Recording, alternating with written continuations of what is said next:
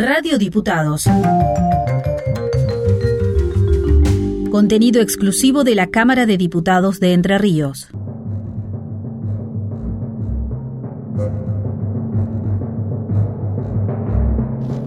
Ensayo General.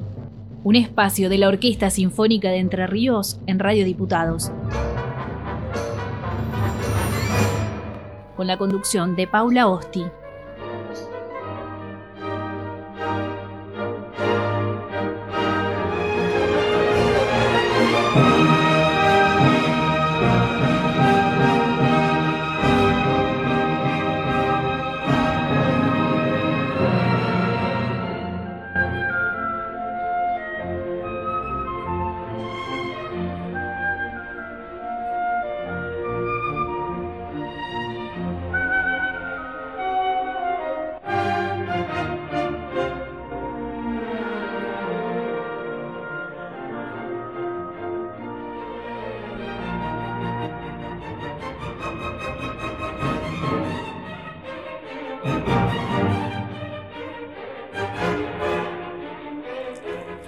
Hola, bienvenidos, tanto tiempo. Bueno, estábamos extrañando ya este espacio de ensayo general.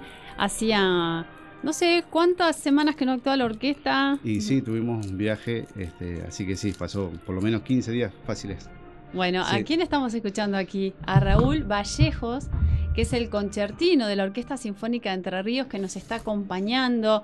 Hola Raúl, bienvenido. Hola, buen día, gracias por invitarme. Muy bien, muy bien. Bueno, muchas gracias por estar acá porque te viniste de Santa Fe, de donde sos vos. Sí. Eh, bueno, estábamos escuchando Heroica justamente del maestro Barenboim, porque la Orquesta Sinfónica de Entre Ríos se va a presentar este sábado en el CPC, en el Centro Provincial de Convenciones, a las 20.30, y justamente va a interpretar a Beethoven, a Heroica, nada menos que Heroica, es una obra que vamos a a analizar un poquito acá y aparte la figura de Beethoven tan importante, tan crucial. Eh, estuve leyendo un poquito de Beethoven y la verdad que me impactó mucho lo que, lo que se dice de Beethoven. Sí, es impresionante, uno de los compositores este, más destacados ¿no? de lo que es toda la bibliografía de la música eh, clásica. Así que los esperamos este sábado a las 20.30 con entrada libre. Va a estar dirigido el concierto por el maestro Luis Gorelic. Eh, así que va a ser un conciertazo para que no se lo pierdan.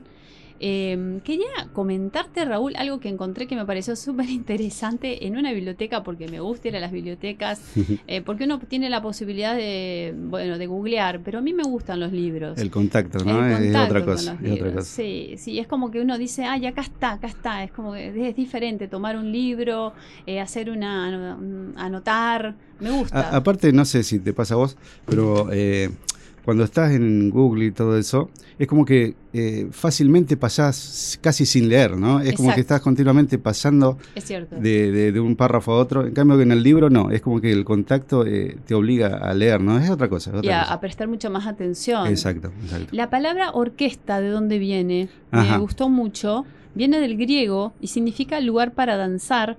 Esto que nos lleva al siglo V cuando, cuando las representaciones se efectuaban en teatros al aire libre, entonces había un espacio para los cantantes, danzarines e instrumentos y se llamaba ese espacio orquesta. Ah, mira, mira. Y después, em, es muy interesante, y después se refirió ahora en la actualidad al grupo de músicos. Claro. Bueno, Raúl, concertino de la Orquesta Sinfónica Entre Ríos, concertino de la Orquesta de Santa Fe también, eh, de, la Universidad. de la Universidad Nacional del Litoral, de la orquesta que tiene. ¡Wow! ¡Qué impresionante! Este, bueno, sí.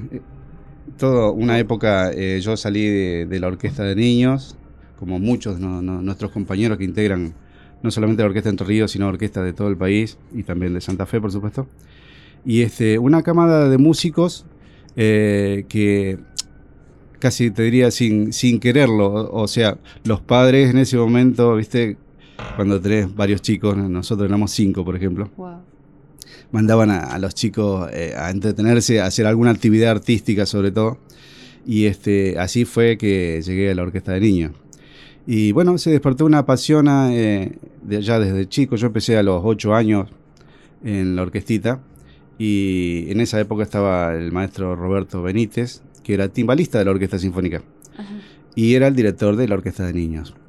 Y, este, y bueno, ahí jugando eh, con profesores específicos, ¿no? Eh, primero yo estudiaba flauta, flauta dulce, qué sé yo, cuando sos muy chiquitito, como una iniciación. y después eh, me incliné por el violín. había otros profesores. hace poco falleció mi maestra de violín, María Elena Daneri, que, que, era acá de Entre Ríos, ¿sí? que era excelente docente y bueno, ella fue la, primera, digamos, ¿no? Que, Aparte de la conexión con la maestra, con el maestro, es sí, muy importante. Sí, sí, era una mujer impresionante. Es la mamá de dos chicas, las chicas Cepeda, de, que son solistas de viola ah. y este suplente acá en Entre Ríos. Y que el papá también músico, también, eh, él después llegó a darme clases en la universidad, con profesor de violín también. Pero bueno, así se fue despertando el interés por la música. Yo tengo dos hermanos más que también son músicos. Eh, mi hermano que me sigue, eh, violín, y el otro con trabajo mayor. ¿Ellos se integran? Eh, están en Santa Fe. Y, el otro violinista también, acá en Entre ah. Ríos. yo entré en Entre Ríos en el año 87, si no me equivoco. Sí, a los 20 años. A los 20 años. Y este... O sea que tú, ah, digamos que pasaste por la dirección de Semba. Sí, sí, sí. yo entré con Semba. Entré con Semba y estuve todo su periodo este, hasta que le hicieron un homenaje, ya se retiró y todo eso. Sí, sí. es más, Semba para mí es un, un ícono, ¿viste? Como, como director, eh, porque eh, se, aprendía mucho, se aprendía mucho con él, un tipo muy capaz este, y muy abierto, qué sé yo. Todo, toda la época en que yo estaba, digamos, alimentándome de, de todo lo que es la, el repertorio sinfónico, todo eso, con Semba aprendí mucho. ¿Y ahí entraste como concertino ya? No, no, no. No, entré en el último atril de los segundos violines, ah, casi como hacemos todos. Y, este, y fui ganando posiciones, por así decirlo, por ahí haciendo algún reemplazo cuando falta alguien de adelante, qué sé yo. Y, este, y después eh, hubo un concurso en el 2005, me parece por ahí, 2002, no, no recuerdo. Y eh, ahí gané como guía de segundo violines. O sea, es el primer violín que está en la fila de segundo violines. Y ahí estuve varios años. Después se hizo concurso de concertino, eh, de suplente de concertino. Ahí no gané. Eh, bueno, es, no es tan fácil ganar, ¿no? Es uno de los puestos más difíciles.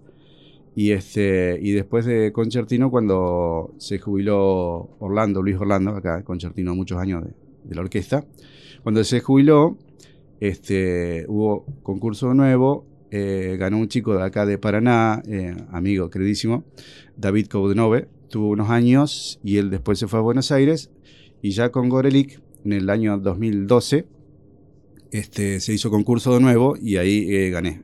O sea, hace 10 años. 10, 12 años. Y la figura del concertino es muy importante. ¿Querés explicarnos? sí, mira, es la el nexo natural entre el director y la orquesta, a nivel así humano, te diría. Y musicalmente, en cierta medida también, porque tiene que estar muy de acuerdo eh, el director con el concertino musicalmente para eh, justamente transmitir a la fila, no solamente la fila de primeros violines, sino eh, a toda la cuerda en general, los criterios musicales. No solamente en lo musical, lo que se puede apreciar a nivel auditivo, que es, eh, no quiero ahondar mucho, eh, cómo sería un discurso musical, una interpretación, un fraseo, que eso sí está de hecho. Pero sí un montón de otras cosas, por ejemplo, el criterio eh, en, los toques, estilo de arco, por ejemplo. para la, la, cuerda en general, el que usa arcos, los instrumentos frotados que se llaman, este, no es lo mismo eh, hacer eh, un arco para abajo que para arriba. Eh, Te lo simplifico, eso se llama tirando y empujando. No es lo mismo porque naturalmente el peso del brazo influye en la técnica y qué sé yo. Entonces hay que tener un criterio que hay que estar todos de acuerdo. No podemos estar, hacer todo lo que quiera, todo mezclado. Entonces ese es el rol fundamental del concertino en cuanto a, a la cuerda. Y después también es intercomunicador, o sea, problemas eh, extramusicales, eh, a través del concertino eh, se, puede dar a conocer de, una postura de la orquesta o del director. Y aparte la función eh, visible así en los conciertos es la afinación de la orquesta, para hacerlo de una manera ordenada. Este, el concertino eh, se levanta eh, y pide el la al oboe, que es uno de los instrumentos más estables en la afinación. Y, este, y por filas, digamos, por sectores, se va afinando el instrumento eh, con esa nota determinada. Y es el orden que da el, afina. el- el concertino. Eh, ¿A toda la orquesta o solamente afinás eh, a las cuerdas? No, no, a toda la orquesta. Es por grupo, por fila de maderas, Ajá. metales, este, y después la cuerda también por fila, cello, eh, violas, contrabajos. Y este, lo que se hace es la afinación del, in- del instrumento, Sí. porque eh, en realidad cada nota eh, hay que afinarla uno, ¿no? Cuando uno estudia, uno de los mayores Sí. desafíos es tocar lo más afinado posible. Sí. Eh, pero eso ya queda eh, librado a cada uno, la individualidad, ¿no? Este, solamente se afina el instrumento, que todos los instrumentos estén a la misma altura eh, en esa nota determinada. Y es muy notable que a la hora de pedir la afinación estén desafinados los instrumentos. Eh, no, generalmente eh, hay que estar antes, sea- como calentando el labio, eh, el- los instrumentos de metales soplando inclusive para eh, atemperar, digamos, el instrumento. Y ahora con la tecnología, por ejemplo, eh, ya en, en aplicaciones de celular ya tenés un afinador. Entonces ya se pone eh, de acuerdo eh, a qué altura, o sea, la eh, a 4, 42 o 43 Claro. Hertz. Entonces ya vos podés afinarlo antes. Entonces es eh, como en el Entrar momento afinarlo porque influye, viste, mucho la temperatura Ambiente. ambiental y las luces también. Eso varía mucho eh, en los instrumentos de viento. en los de Este, viento. Sí, y no aparte, sabía eso. sí, sí, aparte una cuestión del clima también es peligroso porque son instrumentos de madera. Eh, por ejemplo, el oboe es muy Con la sensible. dilatación sí, de- sí, del material. sí, sobre todo los instrumentos que se pueden rajar. Ah, Y sí, son- sí, sí. este, realmente muy sensible eh, y, y bueno, hay que cuidar eso, la cuestión temperatura, todo eso. Por eso generalmente este, no tocamos al aire libre porque es peligroso, por así decirlo. ¿no? Los instrumentos de cuerda también, pero eh, el, el instrumento de cuerda es más estable, ponerle se aclimata y ya está. Pero el instrumento de viento, de madera, eh, al soplarlo, y si a- afuera la temperatura es muy fría, o sea, vos le estás dando el aliento más cálido, ¿no? Esa, esa diferencia es, es peligrosa.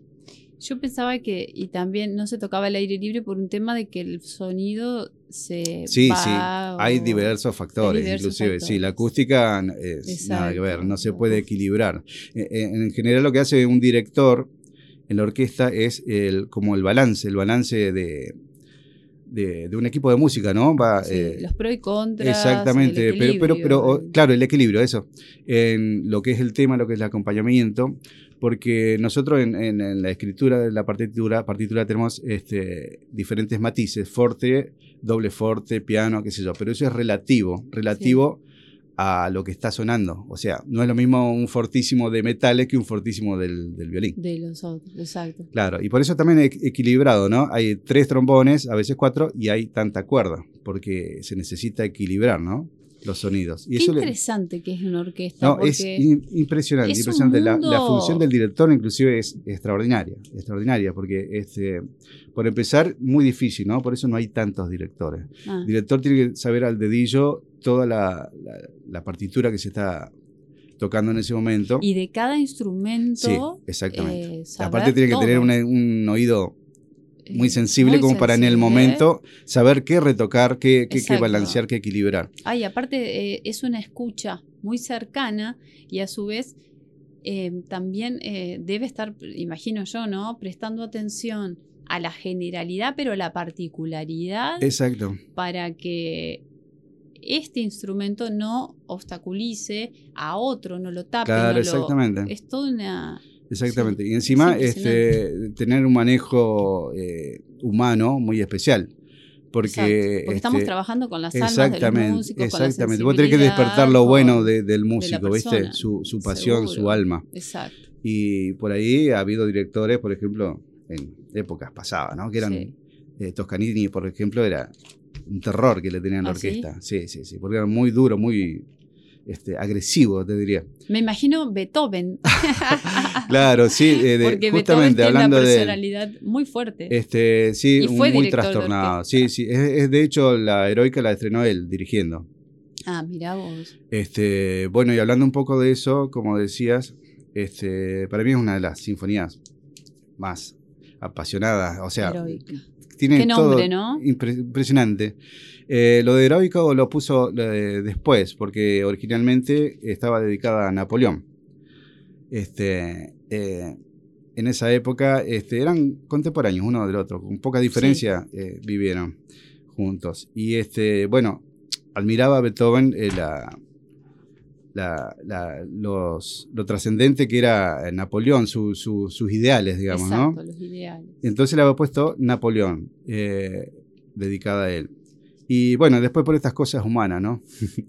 Del egocentrismo, la tiranía, qué sé yo, cuando Napoleón se eh, autonombró este, emperador, eh, cuenta no la historia, nada claro, que no le gustó nada, que rompió, dice la La portada. partitura y le hizo Es- un agujero. Exactamente. este, Vos sabés que eso está, te comentaba hoy, eh, en una película muy linda que se la recomiendo a aquel que la quiera ver, que se llama Heroica, justamente, que eh, está casi centrada en ese momento donde se estrena, se estrena la sinfonía, que en realidad después de Bonaparte, él cambió la dedicatoria y se la dedicó eh, al príncipe eh, Lokovich, que era Sí. este, un mecenas de él. O sea, Exacto. y este, el- la función privada, digamos, de estrenar fue justamente en el palacio de, de este príncipe. Y, este, y bueno, eh, la película está basada en, en ese momento de la historia, así que es muy buena, se la recomiendo, se llama Heroica. Beethoven, ¿sabes cómo se llamaba a sí mismo? Que lo que traté de investigar. Asimismo, A no sí sé. mismo. Se llamaba poeta del sonido. Ah, mira, O No, sea no que, sabía. Bueno, eso eh, lo leí, lo investigué. Más que compositor, él se observaba a sí mismo como un poeta del sonido. mira vos. Y él tenía una gran conciencia de su vocación y su destino. Es como, decime si yo estoy errado o no, pero hubo un cambio con Beethoven respecto a, a, digamos, a la historia musical Claro. en Sí, ese sí, momento. un innovador, innovador eh, inclusive que causaba típicamente el rechazo, ¿no? Ah, Por ahí, inclusive Bueno, la sí. misma heroica hubo- tuvo una crítica no, muy buena, ¿no? Que él se enojó porque, bueno, le estaba más allá de, de- de lo que se vivía en la época, ¿no? Así son todos los innovadores, Bueno, ¿no? Ellos se sienten como eso- desubicados y ofendidos, Bueno, más él. Pero sobre eso que me estás diciendo, hay una, una no sé, me encantó lo, lo que leí respecto a eso de que eh, Beethoven trasciende, ¿no? El pasado, el presente y el futuro. Eso es maravilloso. Sí, de hecho, la oda a la alegría y todo eso, eh, viste que eso hoy en día todavía se usa. eh, es más, yo creo que la, la han mandado al espacio, una cosa así, como una de, la- de las Ah. músicas más eh, este, universales, ¿no? Mira vos. Como que los extraterrestres van a escuchar eso y van a decir, este son los humanos, esta es la...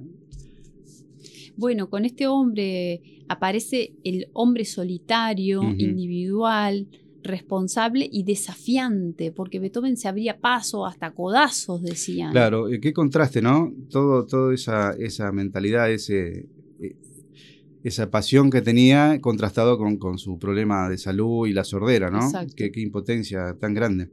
Y ese, ese dramatismo se, ve- se, se nota en sus composiciones, ¿no? Este, esa, ¿cómo te diría? Eh, esa pasión y, y por ahí el- el- lo trágico, lo trágico, ¿no? La tragedia, bueno, también porque él eh, en su momento pensó en el, en el suicidio. Sí, sí, exactamente. Cuando comienza, eh, digamos, a entender que ya no se iba a poder comunicar con el sonido a través por la sordera que tenía. Increíble, increíble, ¿no? El, Pero también no dejó de componer. No, no, claro, claro. porque, lo- porque era un hombre tan desafiante que hasta desafió ese destino. Claro, claro. Esa era la personalidad del gran Beethoven. Increíble, ¿no? Eh, lo describen como un- una persona este, muy irascible, ¿viste? Muy este, osca. Pero las obras son maravillosas. Por Sí. eso siempre yo creo que hay que, mm, bueno, en este caso se une lo que es su gran personalidad, eh, su, ese su talento, su don, eh, se une eh, con su obra, Claro. porque él saca para afuera todo su interior y lo coloca en la obra.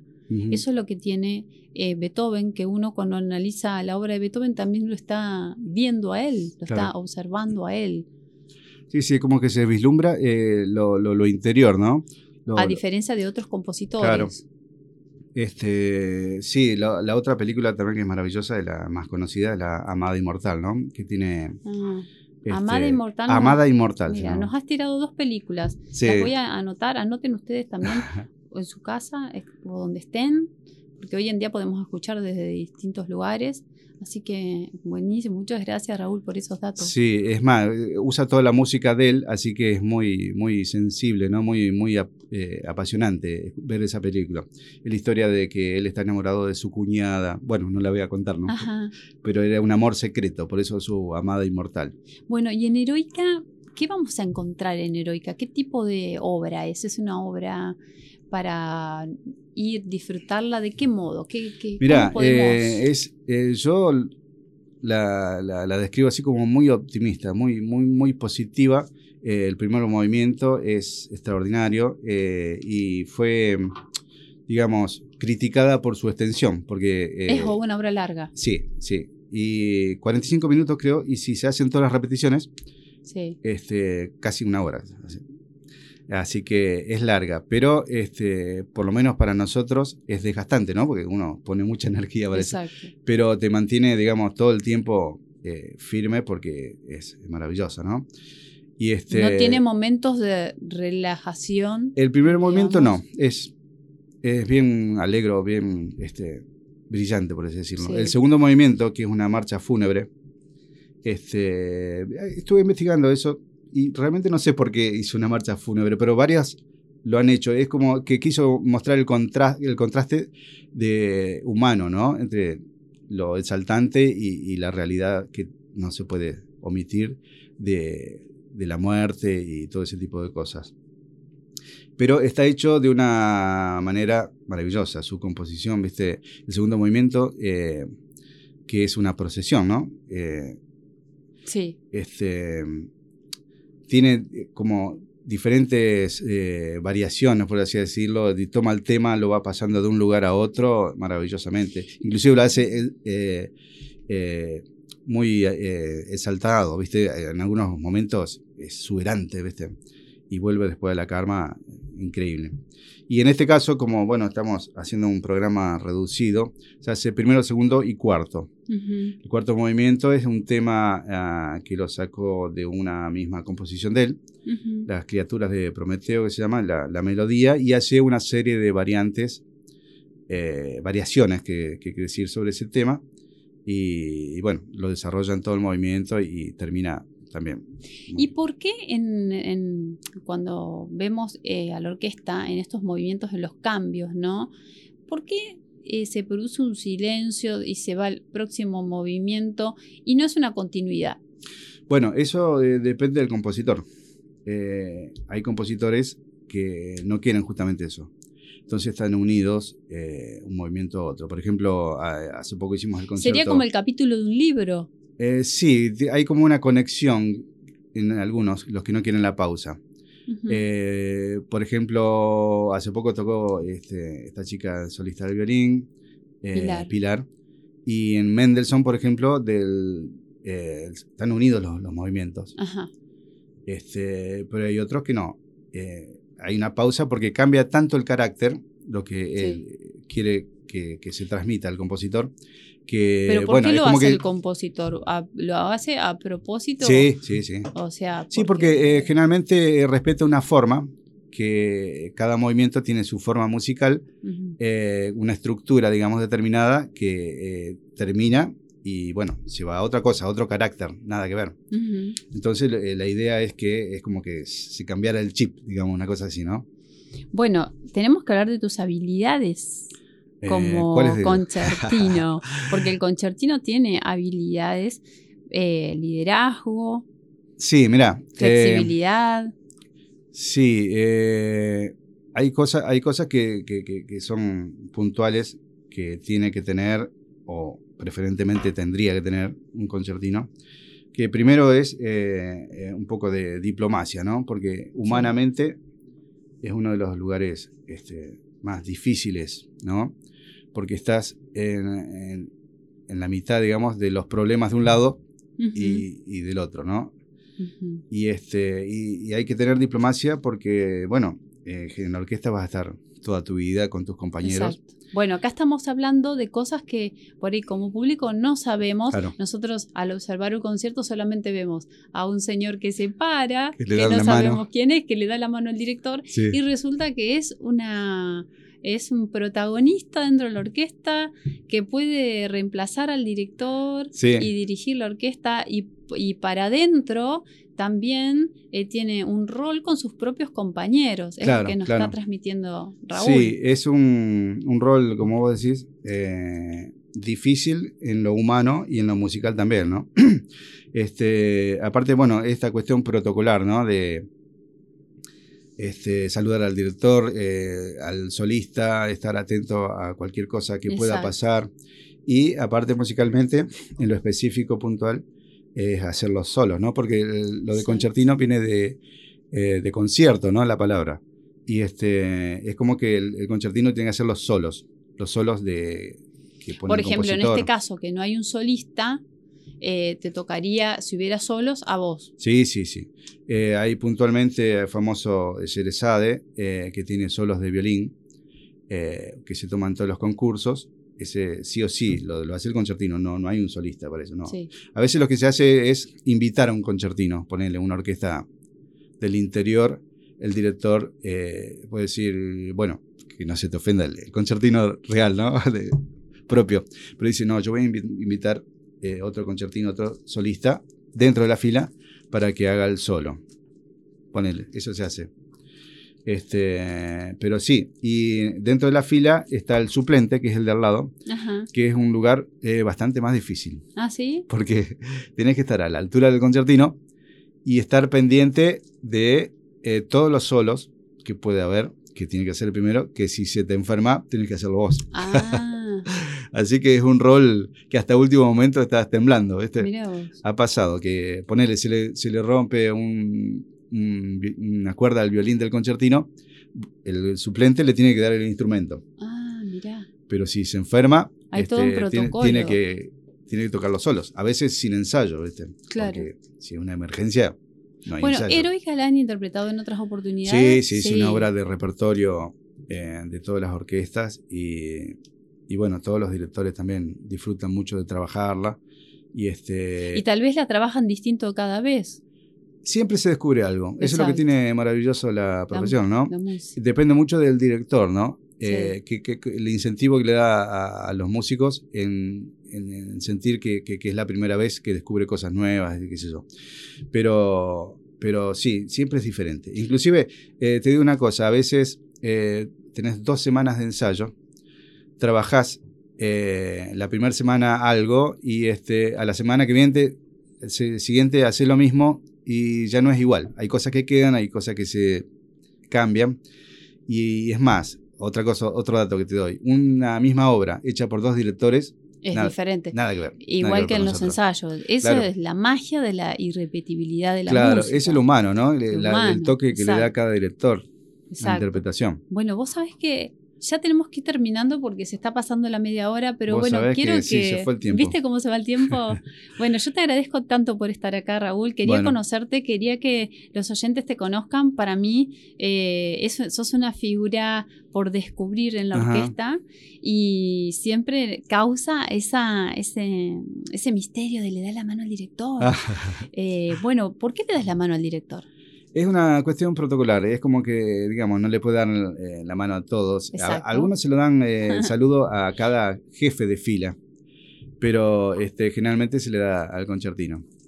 Este, hay un sketch de Lelutier muy famoso que, está con la camerata Bariloche y que le da la mano al solista al concertino y se paran todos. Y después, cuando le da a otro, no se para nadie. No se para nadie. Bueno, sí, es una cuestión protocolar que, que, se usa en todas las orquestas. Bueno, y encima concertino en tantos lugares. Qué responsabilidad. Sí, sí, te rompe un poco la cabeza. Tenés que estar eh, muy concentrado y estar siempre eh, viendo que va adelante, estudiando y, este, y aparte...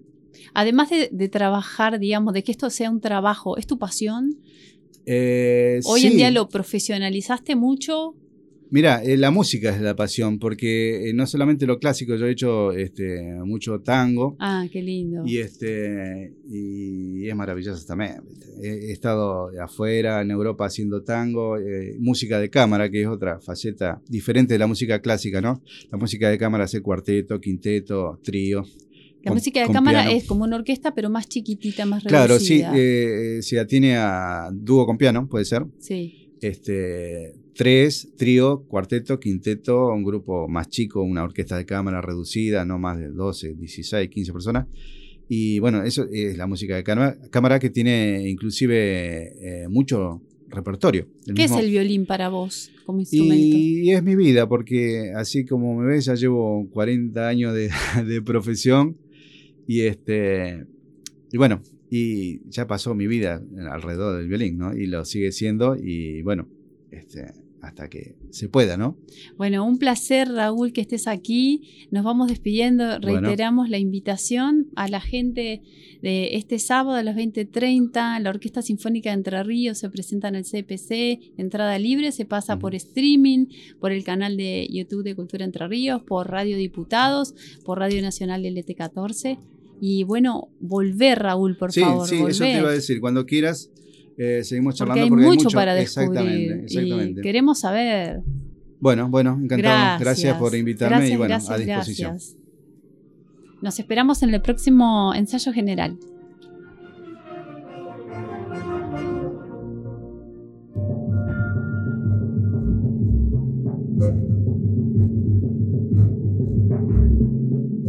Este fue un espacio de la Orquesta Sinfónica de Entre Ríos nos volvemos a encontrar en el próximo ensayo general.